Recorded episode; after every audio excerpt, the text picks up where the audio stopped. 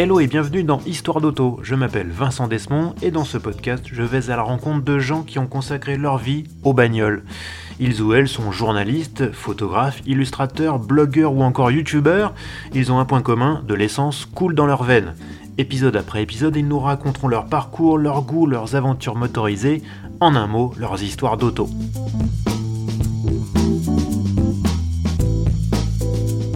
Mon invité est un voyageur. Il voyage en vrai, toujours au volant d'ancienne, pour ne pas dire de taco, mais il voyage aussi avec ses crayons, avec lesquels il dessine des routes, des autos, des panneaux, une France de cartes postales des jours heureux entre Renault Dauphine et Chanteur Yéyé. D'un trait fin et précis, il fait revivre un temps qui n'existe plus, un temps où l'on prenait le temps, loin des autoroutes et des fast-foods. Mon invité, c'est l'illustrateur et scénariste Thierry Dubois. Eh bonjour à tous et merci de rejoindre ce podcast une nouvelle fois. Alors je voudrais juste dire en, introduction que euh, j'enregistre exceptionnellement cet épisode en journée et que comme par hasard mes voisins ont décidé de faire des travaux dans leur immeuble. Voilà, donc vous entendez derrière moi le bruit de perceuse euh, qui va nous accompagner, je pense, pendant tout cet épisode. Euh, mais c'est pas grave, c'est les, joies du, pas direct, puisqu'on n'est même pas en direct, j'ai même pas cette excuse-là.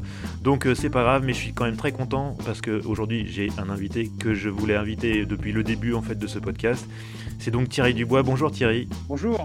Merci beaucoup d'avoir accepté mon invitation. je, suis, un fan, hein, de, pas, de la première heure, mais, mais presque. En fait, je t'ai découvert grâce à tes livres sur la Nationale 7, qui est évidemment ta grande passion et moi j'aime bien les routes un peu mythiques comme ça donc c'est c'est un point commun qu'on a mais euh, du coup je voulais un peu revenir euh, avec toi dans, le passé. On, va évoquer évidemment ton, ton parcours. Mais euh, peut-être déjà la première question que je voulais te poser c'est à, quand remonte ton plus ancien souvenir d'auto? Oh ben là j'avais un père qui enfin des parents qui roulaient beaucoup. Donc les des souvenirs d'auto ça fait partie des premiers souvenirs que j'ai dans la vie. C'est des des voyages. Voilà. D'être d'être assis euh, soit sur les genoux de ma mère ou euh, entre mes parents, euh, entre les deux sièges avant des parents. Mon père roulait en DS, ma mère roulait en Dauphine. Et tous les week-ends, on partait, donc c'est vrai que l'auto était quand même très présente. Ah oui, tes parents étaient déjà des voyageurs, alors, tous les week-ends Ah oui, oui, oui, oui. Et puis mon, mon père était déjà un amoureux de route, hein, donc lui, il était, il était centralien, ingénieur. Il a aussi toujours été passionné par les travaux routiers, donc on a été bercé à ça dès notre enfance. J'avais un frère, une sœur, on était trois dans la DS familiale. Et il arrivait qu'on aille euh, faire de temps en temps un petit crochet pour aller découvrir un, nouveau ouvrage d'art ou euh, une nouvelle portion d'autoroute. Ah oui, donc cette passion pour la route, elle n'est pas venue de nulle part alors Je pense qu'il y a un peu de, un peu d'atavisme familial, oui. tu, as toujours dessiné? Ah oui, ça c'est vrai que c'est euh, le dessin, ça a toujours été ma vie. J'ai toujours, en fait, j'ai fait pas mal de choses avant de faire du dessin de façon euh, professionnelle, mais toujours dans l'optique de, finir par ça. Quoi. Le dessin, ça a toujours été quelque chose qui, me plaisait. Alors ça, ça veut pas dire que c'est, euh, c'était parmi mes cours favoris à l'école, mais j'ai l'impression d'avoir toujours, toujours dessiné. Donc voilà, ça, ça, fait partie de ma vie. Tu étais déjà un lecteur de bande dessinée étant gamin? Oui, oui. J'ai été élevé au Tintin, au Spirou dès que j'étais plus jeune, euh, avec la, ferme volonté de les rejoindre euh, au plus vite. Est-ce que c'est est -ce c'est justement euh, le, style Hergé qui t'a inspiré pour après pour trouver toi ton, ta patte, ton, ton style à toi? Bah, Disons que c'est ce qu'on appelle l'école belge, une école assez classique. qui correspond bien en plus au, genre d'époque, c'est-à-dire on est quand même axé années 50-60, et c'est quand même l'âge d'or de, de, ce style. Donc il est parfaitement adapté à ça. Et euh, je veux surtout pas parler. C'est un, style qui continue. Voilà, je, je cherche pas à imiter. Euh, je pense que c'est une continuité, quoi. Voilà, c'est un style qu'on aime. Alors moi, je trouve qu'il s'adapte parfaitement à cette époque. Euh, dès qu'on dessine du moderne comme ça, je trouve que c'est moins, réussi, quoi. Donc, euh, ce côté euh, rond correspond très bien, justement. Ça, ça correspond aussi aux carrosseries de voiture. Oui, tout à fait. Et alors, donc, comment, comment tu en es arrivé euh, d'une passion à, faire de cette passion ton métier? Ben, C'était un cheminement assez long, hein, parce que euh, c'est vrai que euh, mes parents n'étaient pas spécialement, je les comprends, hein, ouverts aux carrières artistiques dans la famille. Quoi. Donc, il y avait ce, ce côté de l'époque, passe ton bac, après on verra. Hein. donc, j'ai poursuivi les études. Dans quel domaine? oh dans, En général, puisque je suis allé jusqu'au bac. J'ai euh, un tout petit peu commencé des études de droit, mais c'était vraiment pas vraiment pas quelque chose qui me qui me plaisait.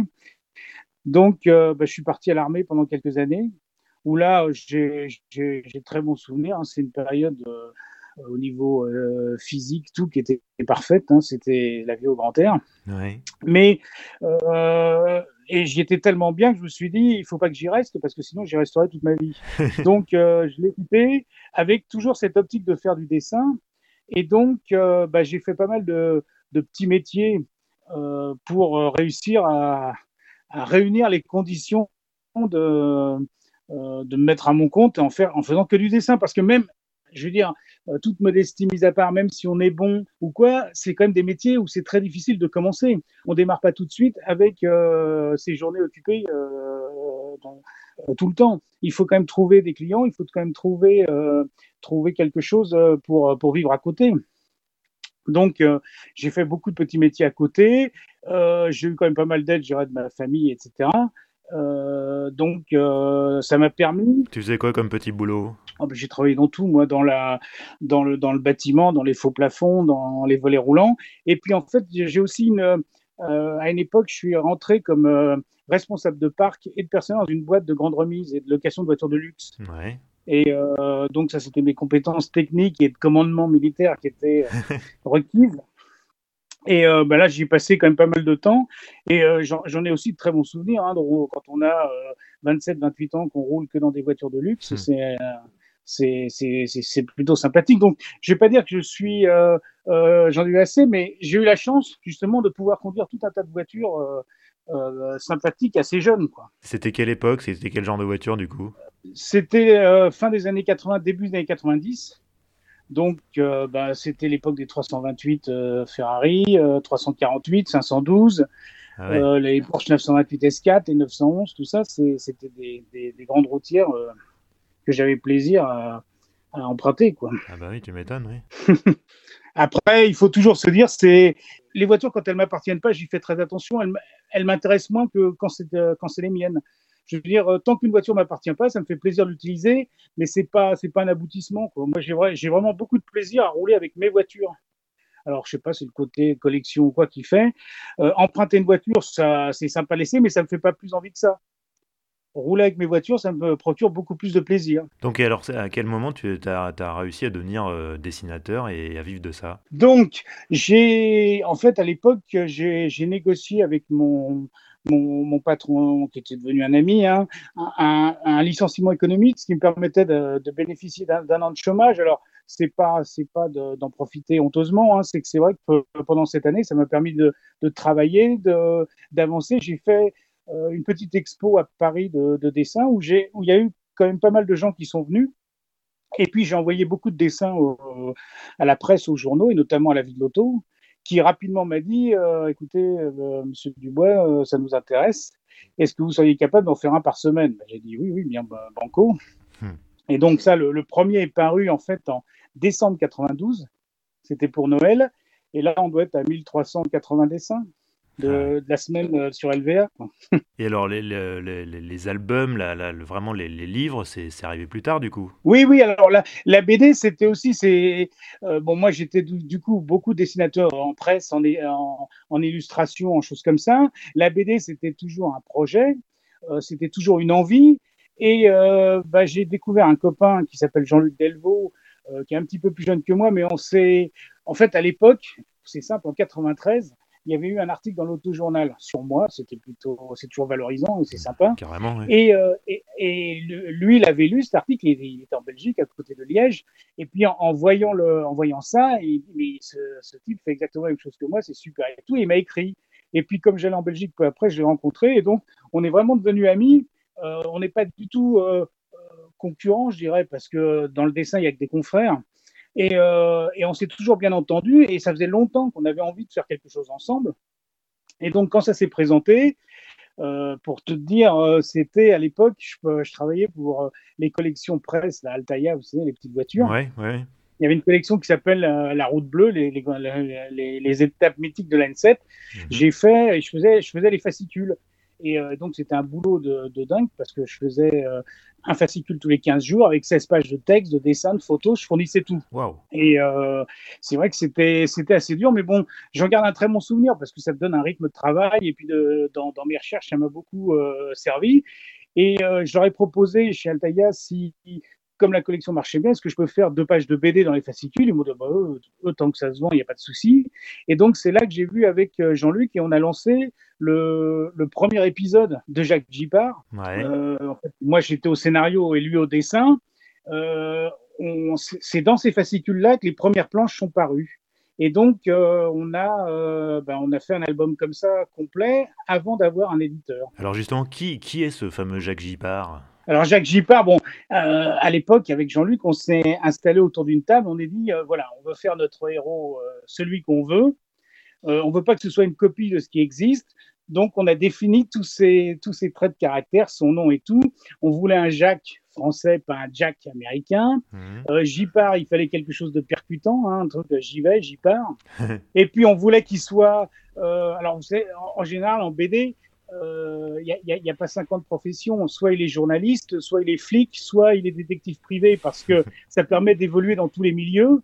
Parce que si on fait un truc purement automobile, genre les aventures de, de Riri le pilote ou Jojo le routier, au bout de trois albums, on a un peu fait le tour du truc. Quoi. Hmm. Et donc, euh, l'avantage de ces professions, donc euh, flic, journaliste ou détective, c'est que ça leur permet d'évoluer partout. Et donc, moi, je voulais un, plutôt un journaliste parce que un journaliste, un, je dirais entre guillemets, un flic, c'est presque trop facile. Il a l'aide euh, pour les recherches, pour tout ça. Il a, il a toute, euh, toute la nation derrière lui. Alors qu'un journaliste, il doit beaucoup se démerder tout seul. Et en plus, un journaliste, il peut toujours être borderline. Il peut de temps en temps faire des trucs euh, interdits, ce que peut pas faire un, policier. Quoi. Non, c'est pas vrai, ça, ça n'existe pas, ça. Oui, mais ça, bien sûr. mais donc, c'est pour ça qu'on a défini ce, ce, journaliste. En plus, moi, j'adore les faits divers, donc il travaille pour un journal euh, qui s'appelle euh, France Enquête, qui est un peu inspiré détective. Et donc, il travaille toujours sur des affaires euh, criminelles, des choses comme ça parce que c'est parce que ça me plaît. Et donc le, cette bande dessinée de Jacques Gippard, qui est dans une collection automobile, en fait, est quand même une, euh, beaucoup de, une collection policière presque. C'est, plus des, des, albums policiers qu'automobiles. Mais euh, l'automobile y est omniprésente parce que lui, il aime bien conduire. Puis il y a toujours des poursuites, des choses comme ça. D'accord. Alors, tu fais donc, tu dessines, mais tu écris aussi des scénarios. Voilà. Qu'est-ce, qu'est-ce, que, tu, qu'est-ce que tu préfères d'un des deux? Oh, les. On peut pas dire je préfère ça ou ça parce que moi, j'aime bien travailler pour Jacques Gippard, j'aime bien euh, faire des recherches. Euh, et puis, quand je fais le scénario, je fais aussi un découpage où je fais à peu près en stylisé comment je vois les choses. je fais une espèce de BD rapide, des refs, pour, pour montrer à Jean-Luc comment je vois les choses. Et puis, bah, lui, avec ça, soit il garde à peu près ce que j'ai dit, soit il change. pour sa patte, mais comme j'ai quand même un regard de dessinateur, pour lui, comme il dit, c'est beaucoup plus facile, quoi, parce que il n'y a pas ce côté où le scénariste euh, demande parfois des trucs qui est quasiment impossible à rendre en une ou deux cases. Alors tu as lancé avec euh, Jérôme Philippot une nouvelle série de BD qui s'intitule Le Merlu. Est-ce que tu peux nous en parler? Alors Le Merlu, alors le, mon envie au départ, c'était de faire une, euh, enfin c'est toujours, c'est de faire une saga, une saga sur le transport routier à travers le XXe siècle. Hein. C'est vrai que j'aime, j'aime beaucoup les camions et choses comme ça, et donc faire la, la saga d'une famille de transporteurs routiers, quelque chose qui démarre avec le transport routier au début du XXe siècle et qui se poursuit tout, tout le long. Le problème, c'est que si on commence euh, au, au 19e siècle avec euh, les premiers rouliers, les premiers transports, avant de trouver du lectorat, hormis les, les quelques spécialistes poids lourds, ça va être plutôt difficile. C'est pour ça qu'on a démarré en, en 1940 avec euh, un, un, un, album, euh, semi-guerrier, plus d'actualité, euh, qui se situe en fait au milieu de la saga. Et, euh, puis cet album, bah, au début, il devait y en avoir qu'un, puis en fait, suffit deux, puis en fait trois pour, euh, pour la Seconde Guerre mondiale. Et donc, ça devient un truc à part entière.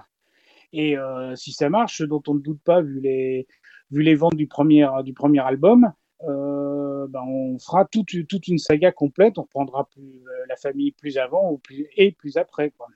Mais là, on est en plus, on était en 2020 pour ce premier album, ça faisait pile 80 ans après 1940, puisque hmm. l'action démarre en 1940 en pleine débâcle française.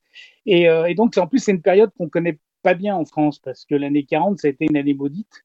D'ailleurs, ce qui est assez amusant, c'est que de 80 ans plus tard, 2020 est aussi un peu une année maudite. Ouais, je crois qu'on peut le dire. Et, euh, et donc, euh, c'était une façon de rendre hommage à cette année qu'on a, cette année 1940, qu'on a un peu oublié et gommé parce que c'est l'année de la défaite et tout, alors Mhm. que la France fait quand même partie du, du- entre guillemets du camp des vainqueurs de 1945. Ouais, ouais, ouais. C'est marrant parce que je suis juste en train, en ce moment, en train de, de relire, euh, enfin de lire euh, l'étrange défaite de Marc Bloch et effectivement, c'est Ouais, cette période-là, quoi. C'est- terrible parce que euh, il y a une espèce de honte sur cette période. On avait un commandement qui euh, manifestement était en dessous de tout, Ouais. ce qui est pas nouveau. Et, euh, et donc, euh, bah, il y a quand même, euh, il y a quand même beaucoup de morts, beaucoup de héros et tout, et tout ça est passé un peu à, à l'oubli, quoi. Puis en plus, c'est voilà, c'est des héros ordinaires. Euh, euh, Georges Collin, le, le héros, bon, bah, il est sergent appelé euh, qui se retrouve dans une. euh, comme il est d'une famille de transporteurs, il est logiquement dans une section de, de transport de l'armée, Mhm. et puis il va se trouver confronté à, ben voilà, au combat, aux choses comme ça. Et euh, en plus, on, a, on a toujours une vision manichéenne de la Seconde Guerre mondiale, avec d'un côté les collabos, de l'autre les résistants, tout non, tout ça, ça s'est mis en place très doucement. Donc en 1940, il n'y avait rien de fait. Quoi. En plus, tout ça est quand même un peu inspiré des, des souvenirs familiaux quoi, de mes deux grands-pères.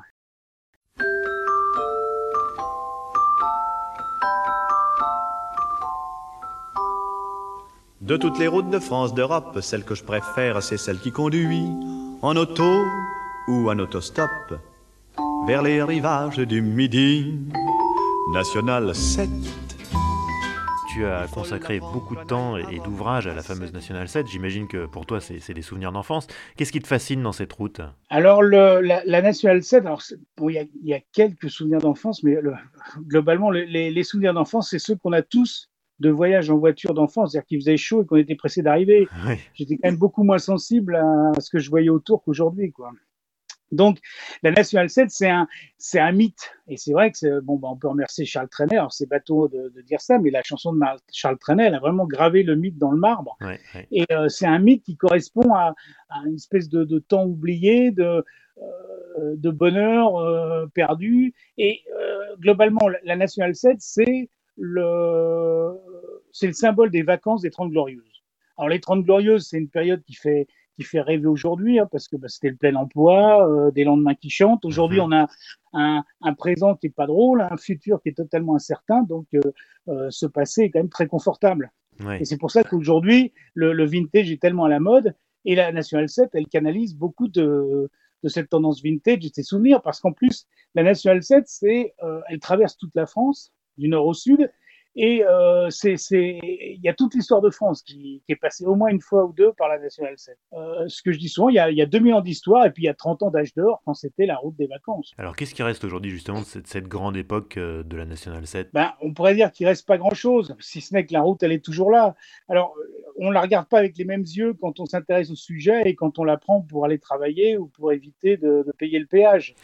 euh, globalement, moi, j'ai quand même tendance à toujours regarder au-delà de, de, ce que je vois devant moi, parce que ben, c'est plein de souvenirs, c'est plein de choses que j'ai étudiées, apprises et, et, tout, et donc je j'ai toujours un regard. Euh, euh, je dirais oui, au-delà de, de, la voir plus comme elle était que comme elle est réellement. Il y a toujours des, des, des photographes qui ont l'idée du siècle en disant je vais faire un album de, des vestiges de la N7 avec en, en, en donnant un côté trash.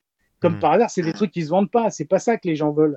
les gens, ils veulent, euh, ils veulent du rêve, ils veulent euh, savoir comment c'était, comment ça vivait. Et c'est ce que j'essaie de restituer.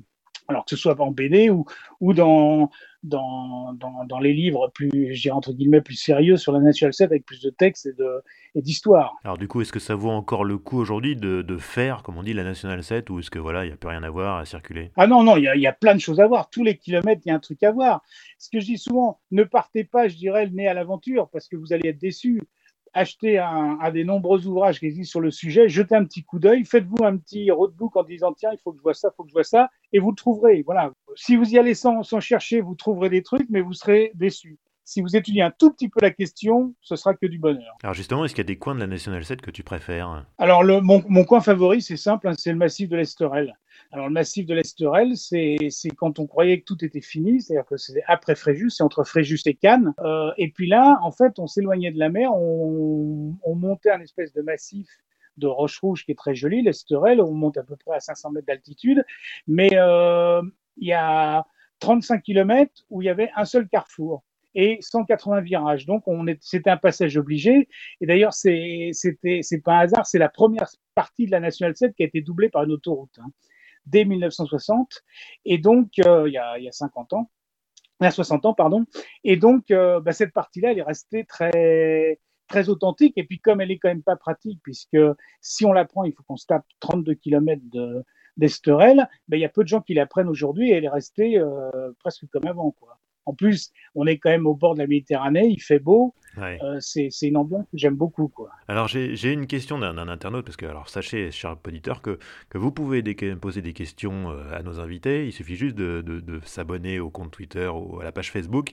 J'annonce en général l'invité euh, quelques jours avant, et du coup, comme ça, vous pouvez l'interroger. Donc là, j'ai une question Twitter pour toi, Thierry, d'un internaute qui se surnomme Ouvert Grave. Qu'est-ce qui définit, de ton point de vue, une belle route? Une belle route, bah, c'est une route qu'on a plaisir à prendre. Voilà, c'est pas une corvée de la prendre. Alors, il y a des belles routes, comme la Nationale 7, et il y a des très belles routes, comme la route Napoléon ou la route des Alpes. Voilà. Euh, voilà, une belle route, c'est une route qu'on a plaisir à prendre.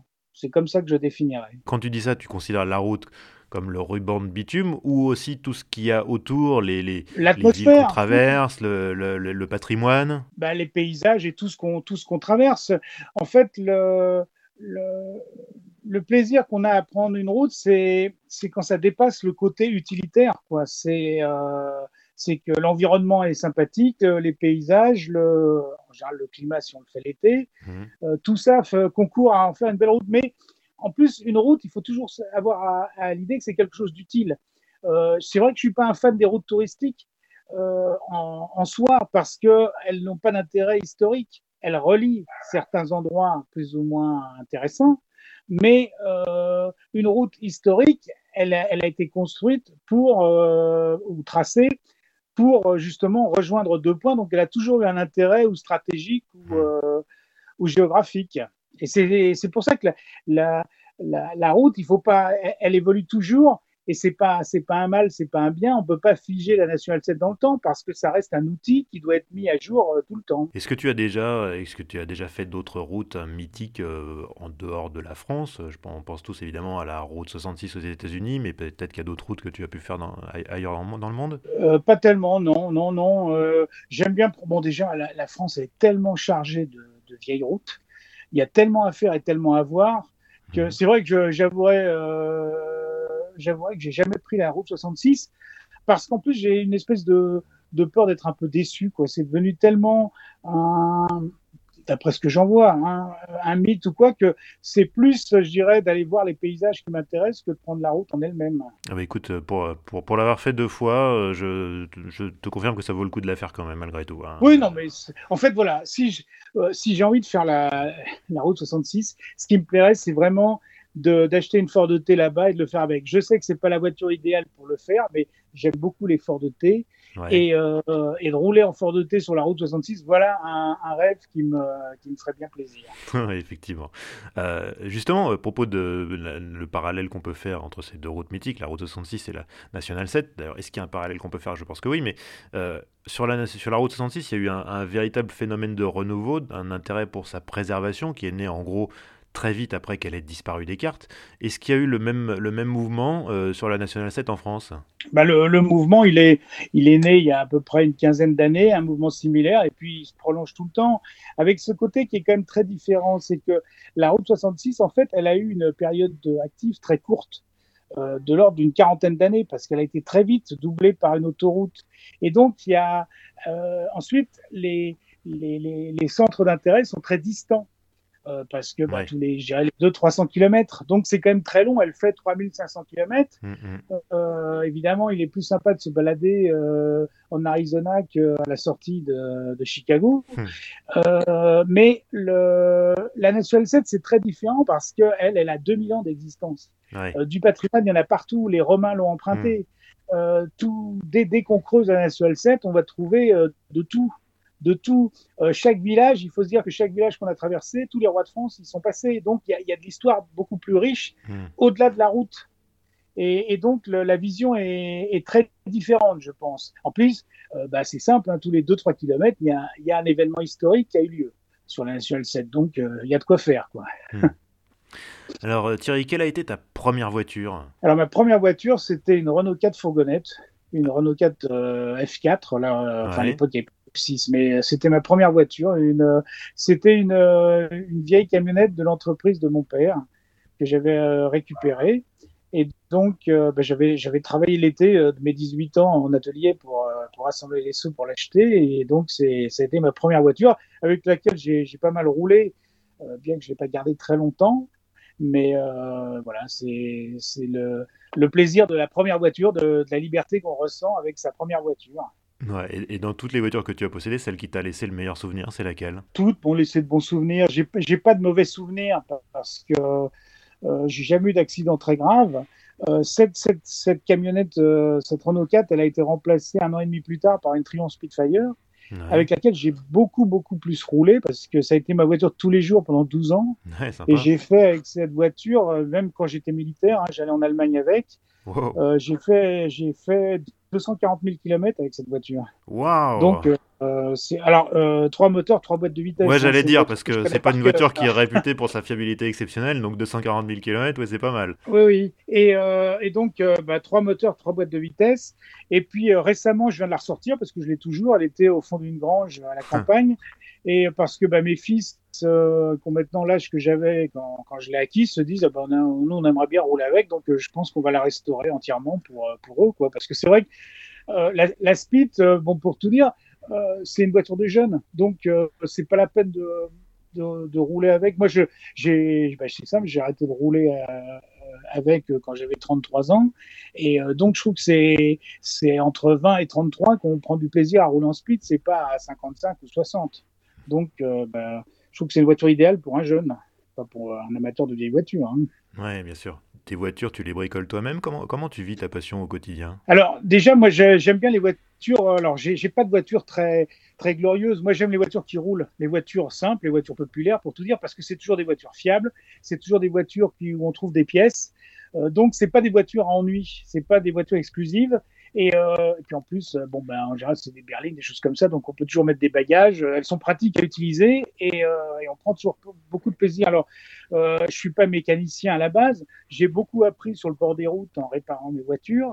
Euh, bon ben maintenant, après, oui, j'ai des copains mécanos, j'ai des garagistes amis, j'ai j'ai un réseau, surtout le long de la National 7 au ouais. cas où. Euh, sur ça, euh, je, euh, je, dois reconnaître qu'en qu 25 ans d'utilisation de la N7, je suis jamais resté en rade au milieu hmm. de, de, devoir abandonner ma voiture. Alors bon, j'ai, ça peut être une Ami 6, une 404, donc c'est des voitures qui sont quand même pas, pas spécialement fragiles. je suis déjà arrivé in extremis, je suis déjà tombé en panne pile au départ, mais sur la route, alors maintenant, euh, je veux dire, la, la, je veux dire, la, la National 7, c'est un peu mon jardin, donc j'ai la chance de connaître du monde partout.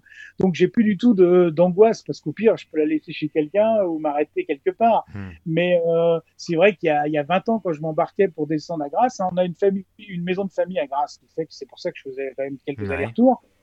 Euh, il y avait un, j'irais passer Moulin, c'était le point de non-retour comme pour les avions où là je connaissais plus personne. Si j'avais une panne, euh, j'étais perdu dans, dans, le centre de la France, quoi. Bon, ben, après, aujourd'hui, c'est, on a les portables, on a les assistants, c'est très différent de rouler en ancienne, c'est, Ouais. c'est facile. C'est beaucoup moins stressant et c'est, ça me surprend d'autant plus que les gens ont tellement peur aujourd'hui de rouler en ancienne parce que on a toujours une bonne raison de ne pas prendre son ancienne. hein. On n'a pas le temps, on a peur de tomber en panne, Ouais. on a autre chose à faire. En fait, il est très facile de se trouver des raisons de ne pas rouler en ancienne. Et alors, c'est un tel plaisir de rouler avec, euh, bah, c'est pour ça que j'essaie de le faire au maximum. Est-ce qu'il y a une, une époque de l'histoire de l'automobile pour, lequel- pour laquelle tu as plus d'affection? Alors, euh, co- comme tous les collectionneurs, on démarre toujours un peu avec les voitures de son enfance. Hein. C'était le cas avec. Alors, moi, moi, mon père est roulé en DS. On était trois enfants. On était bien sûr tous malades parce qu'il roulait comme un dingue. Et donc, je voulais pas imposer la DS à mes enfants. Et euh, il y avait une voiture qui, à l'époque, nous faisait rêver parce qu'on n'y était pas malade, c'est la 404. Donc, c'est pour ça que je- j'ai pris une 404 et, euh, j'en ai deux même. Et je roule euh, en 404 parce qu'en plus, c'est, voilà, c'est une voiture sans histoire, euh, costaud, surdimensionnée. Il y a, il n'y a pas de souci, quoi. Donc, on, dé- on démarre en général plus avec les voitures de son enfance. Après, on va chercher, je dirais, la, décennie d'avant. Et puis, plus on vieillit, plus on s'intéresse à, l'automobile en, général. Et moi, j'ai une, une, euh, une affection particulière, et pas seulement pour l'automobile, pour les années 1920. Parce que euh, bah, les années 20, c'est des années qui sont bien, bien sûr un peu oubliées aujourd'hui. Les années folles. Mais voilà, les années folles, parce qu'on sortait d'une guerre effroyable, hmm. et les gens avaient une soif de vie de plaisir, de, de, choses comme ça. Et donc, que ce soit au niveau artistique, architectural ou automobile, c'est des années vraiment euh, euh, vraiment intéressante, quoi, parce que les années 30 qui arrivent euh, juste après sont un peu plus plombées. Quoi. On est euh, mm. dans la montée, enfin je vais pas tomber dans les symboles un peu idiots, mais les mm. montées des dictatures. Et pour moi, les années 30, c'est c'est, je dirais, l'intérieur art déco de mes grands-parents quand j'étais petit. C'était, mm. c'était sombre, c'était, c'était pas joyeux, quoi. Alors que j'ai le sentiment, alors il est certainement euh, dévoyé, que les années 20 étaient beaucoup plus euh, euh, souriantes et plaisantes. Hein. C'est le jazz, c'est tout ça. Ouais. Alors j'ai une autre question de, de, l'internaute Ouvert Grave. les autopopulaires d'aujourd'hui seront les Youngtimers de demain. Ne, méritent-elles pas une plus grande place dans la bande dessinée? Les, voitures d'aujourd'hui, en toute franchise, elles ont aucun intérêt. Enfin pour moi, c'est voilà, c'est des voitures euh, qui sont faites pour se déplacer, elles sont pas du tout pensées de la même façon. On n'achète plus sa voiture, on la loue. Euh, c'est mhm. plus, c'est plus un, un, but dans la vie. Euh, ce que représentait une voiture dans les années 50 pour une famille, c'était quelque chose. Aujourd'hui, bon, euh, alors j'ai pas, alors non, j'ai pas d'affection particulière pour les voitures d'aujourd'hui. Je les vois, ce sera, ce seront certainement les Youngtimers de demain, mais déjà elles sont très difficiles à, pour la maintenance. Euh, plus les voitures euh, sont modernes, plus elles seront difficiles à maintenir en bonne condition euh, historiquement, quoi. enfin dans, dans le monde de la collection. Donc, il y a quand même une, une césure. Le XXe siècle restera le siècle de l'automobile. Mhm. Après, c'est autre chose. l'automobile triomphante, c'est le XXe siècle. Passé, je pense que ça restera le grand symbole de ce siècle-là. Donc, oui, les, les Youngtimers, euh, bon, ça m'amuse si je roule dans une 405 ou quelque chose comme ça, mais à titre anecdotique. Mais euh, voilà, j'y trouve pas de plaisir. En plus, quand je parle de la National 7, euh, je dis toujours faire la National 7, c'est sympa. La faire en vieille voiture, c'est remonter le temps. Hmm. Euh, c'est de la faire dans les mêmes conditions qu'à l'époque quand vous le faites en 4 chevaux. Si vous le faites en R16, bah déjà une R16 elle prenait l'autoroute parce que l'autoroute était déjà là. Hmm. Euh, c'est très différent. Alors, ce qui est marrant, c'est que j'ai commencé à faire la National 7 en voiture moderne. Oui. Enfin, je dirais que maintenant c'est des Youngtimers. Mais euh, après, je l'ai faite en voiture ancienne avec, c'était une Ami 6, souvent. Et euh, après, je l'ai faite avec des copains. Donc là, les conditions étaient encore meilleures. C'est que je roulais sur la N7 au milieu de, en même temps que d'autres voitures anciennes. Donc le, le, le paysage était sympa. Hmm. Et puis la consécration, ça a été quand on a créé des embouteillages comme la Palisse ou quoi, où là, on a toute la route avec une circulation dans les deux sens d'époque. Hmm. Et ça, c'est au niveau reconstitution, on, on retrouve la National 7 d'antan. Alors, à ton avis, quelle place y aura-t-il à l'avenir pour la voiture de collection? Parce qu'on sent que ça plane, hein, qu'elle est peut-être un peu menacée. Est-ce qu'on pourra encore s'en servir, à ton avis? Comment, comment ça va évoluer, ça? Ben, euh, Déjà, il faut toujours vivre au moment présent. Quoi. Tant qu'on peut s'en servir, utilisez-la. Les, les, gens qui disent ah ben, je ne vais pas acheter une voiture parce que dans 20 ans, on ne pourra plus s'en servir, c'est idiot. Hmm. C'est idiot parce que dans 20 ans, on n'aura peut-être déjà plus envie physiquement de s'en servir. Hmm. Mais euh, donc, euh, tout ce qui est pris est, bon à prendre. Et, euh, et, donc, il faut rouler, rouler, rouler.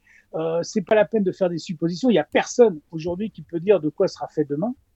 Et donc, euh, c'est pas la peur du, demain, du, lendemain qui doit nous empêcher de rouler aujourd'hui.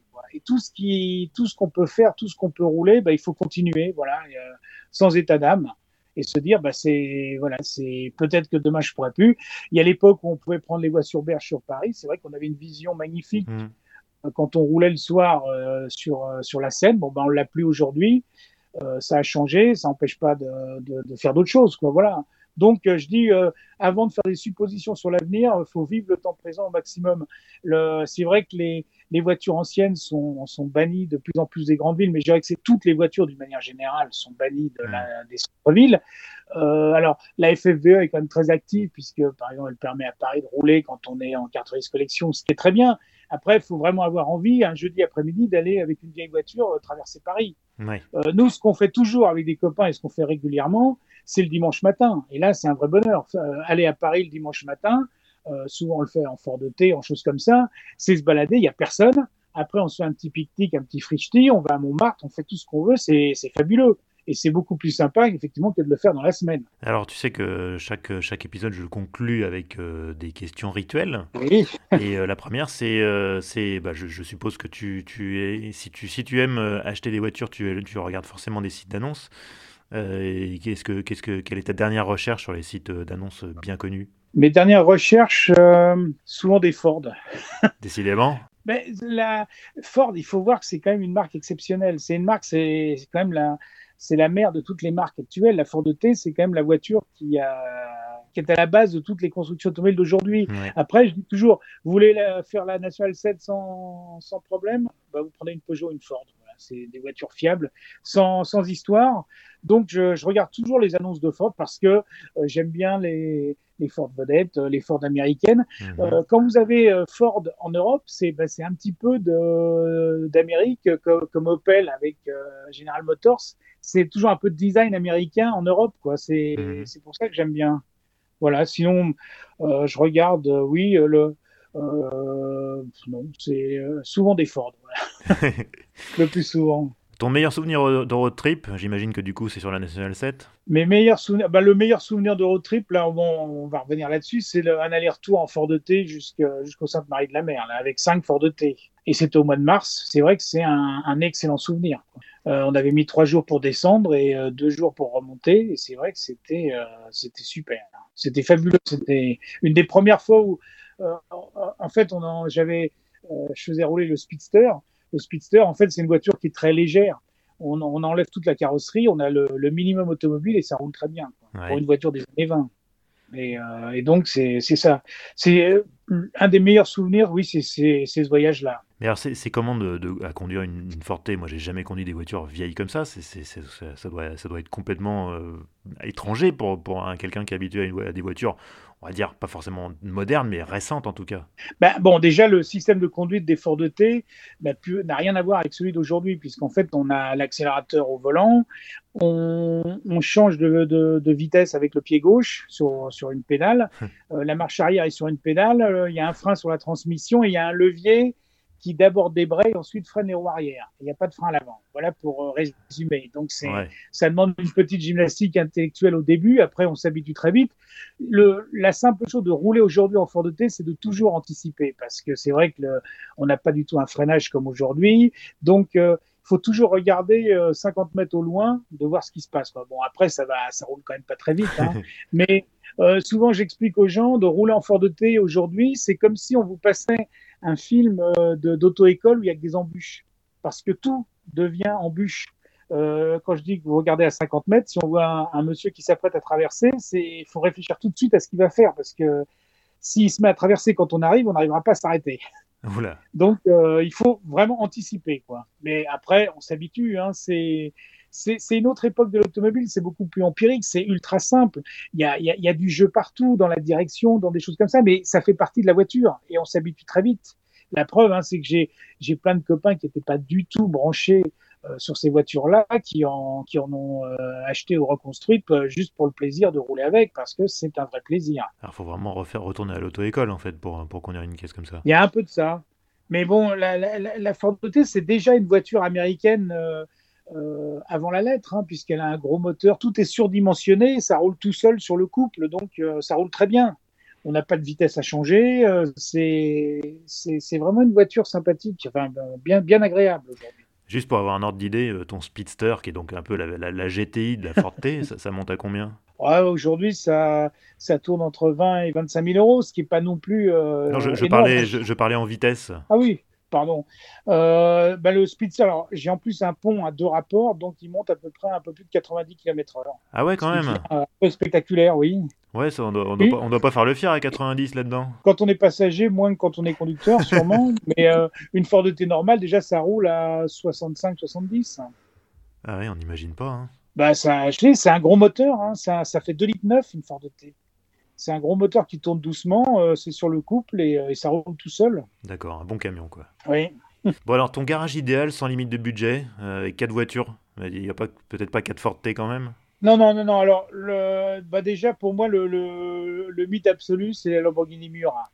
Ah, c'est très moderne ça par rapport à une Ford T. Ouais, mais ça reste, euh, c'est le mythe absolu. Voilà, c'est Bah oui. c'est vraiment la voiture qui a marqué mon enfance. Ouais, c'est tellement beau. Euh, voilà, c'est et puis il y a, il y a pas eu d'équivalent. Il y a, faut voir, c'est une voiture qui, a, qui est un mythe alors qu'elle n'a pas fait de compétition. C'est Mm, c'est mm. fabuleux. Une Miura, le dessin est magique. J'ai eu bien sûr le- une miniature quand j'étais petit et ça m'a marqué à vie. Ouais. Donc pour moi, la Mura, c'est pour moi la GT la idéale. Après, euh, la, les, les Ferrari 250 GT, là, les Tours de France, Ouais. Pas, pas les GTO, j'aime bien les Tours de France avec leurs leur, leurs phares verticaux, quoi, ça, parce que je trouve que c'est une berlinette euh, magnifique. Quoi. En Ouais. plus, avec ce 12 cylindres et tout. Euh, J'irai ensuite euh, une traction avant coupée, voilà, qui est un dessin, euh, un dessin magnifique que j'aime beaucoup. Et puis, s'il y en avait quatre, ce serait une Hispano Suiza, voilà. Parce que l'Hispano Suiza, c'est aussi le- la voiture absolue. C'est, c'est, une marque qui est, qui est peu connue, qui, qui est un peu oubliée parce que euh, après, elle s'est beaucoup plus spécialisée dans l'aviation. Mais euh, euh, l'Hispano Suiza, c'est, c'est une marque donc une grande marque classique française qui a ceci de particulier qu'elle allie les performances et le luxe, quoi. Vous savez, tu vois, il y a, il y a des marques, on va dire comme Rolls, qui sont axées sur le luxe. Tu as des marques qui sont axées sur le sport, comme Bugatti ou Delage. Ouais. Hispano Suiza, on a les deux. Quoi. Et c'est une voiture efficace et luxueuse. Et euh, alors, elles sont peu connues. On J'ai la chance de, de bien connaître les gens du club Hispano Suiza, donc j'ai eu souvent l'occasion d'en conduire. Et c'est vrai que c'est fabuleux. Ce sont des voitures absolument fabuleuses. Donc voilà le, le garage idéal que je verrais bien ici. Bah, c'est un beau garage, ouais, effectivement. ouais. bon, et si tu devais conduire qu'une seule auto jusqu'à la fin de tes jours, qu'est-ce que ça serait? Oh ben une Ford T, c'est sûr. Je Là, pourquoi je euh, m'attendais à cette réponse. Ton speedster? Pas spécialement. Euh, la, la- la première que j'ai refaite, c'est une camionnette hein, en bois.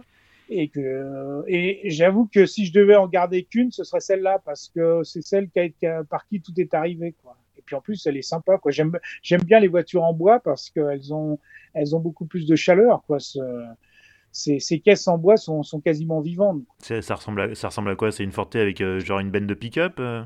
Non, non, c'est, euh, elle est fermée. C'est ce qu'on appelle une, une boulangère, c'est-à-dire c'est une voiture de livraison avec la caisse tout en bois. Quoi. Ah, ok, d'accord. Bon, bah écoute, Thierry, euh, on, a, on est arrivé à la fin de, de- de cet épisode. J'arrête, j'arrête de te cuisiner avec mes questions. Non, mais En tout cas, je te, je te remercie, je te remercie beaucoup euh, d'avoir accepté mon invitation. Et puis, C'était un vrai euh, plaisir, Vincent. Je pense que je pense qu'on a donné au- envie aux gens euh, de se plonger dans les aventures de Jacques Gipard et, et- et du Merlu. Ah ben j'espère bien. Et, moi-même, je vais m'y plonger. et j'invite les gens à se brancher sur mon Facebook, hein, euh, Tiré du bois N7, parce que c'est pas seulement de la BD ou du dessin, il y a aussi beaucoup d'automobiles anciennes et de balades. Eh ben oui, tout, tout à fait, tu as tout à fait raison. J'allais en parler justement. Eh ben merci beaucoup Voilà. Thierry. À une prochaine. Merci Salut. Vincent. À bientôt. Merci d'avoir écouté cet épisode d'Histoire d'Auto. S'il vous a plu, n'hésitez pas à vous abonner, voire à laisser une appréciation sur la plateforme où vous récupérez ce balado. Ça aidera d'autres personnes à découvrir ces entretiens. Pour vous tenir au courant de l'actualité du podcast, vous pouvez liker sa page Facebook ou vous abonner à son fil Twitter. Cherchez à chaque fois Histoire d'Auto au pluriel. Enfin, vous pouvez me joindre par mail, histoire d'auto toujours au pluriel, gmail.com pour vos commentaires, suggestions ou idées. Enfin, n'oubliez pas, Histoire d'Auto, c'est un nouvel épisode tous les premiers et 15 du mois. À bientôt et bonne route